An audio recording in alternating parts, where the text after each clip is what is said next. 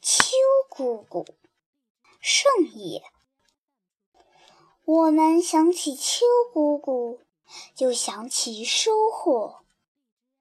我没有见过秋姑姑，但我猜秋姑姑的脸是红红的、圆圆的、胖乎乎的。我没有看见过秋姑姑。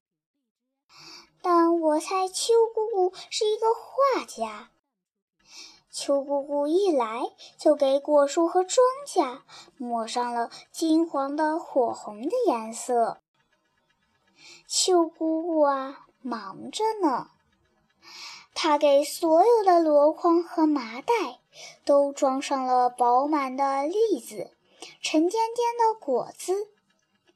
果子爱嘟着嘴巴。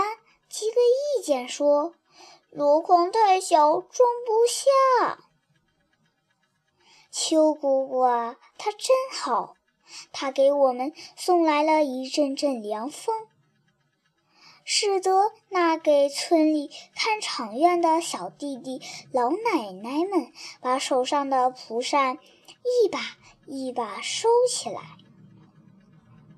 秋姑姑啊。披着露珠来到，踩着霜花，悄悄地走了。她给我们留下了又一个丰收的喜悦。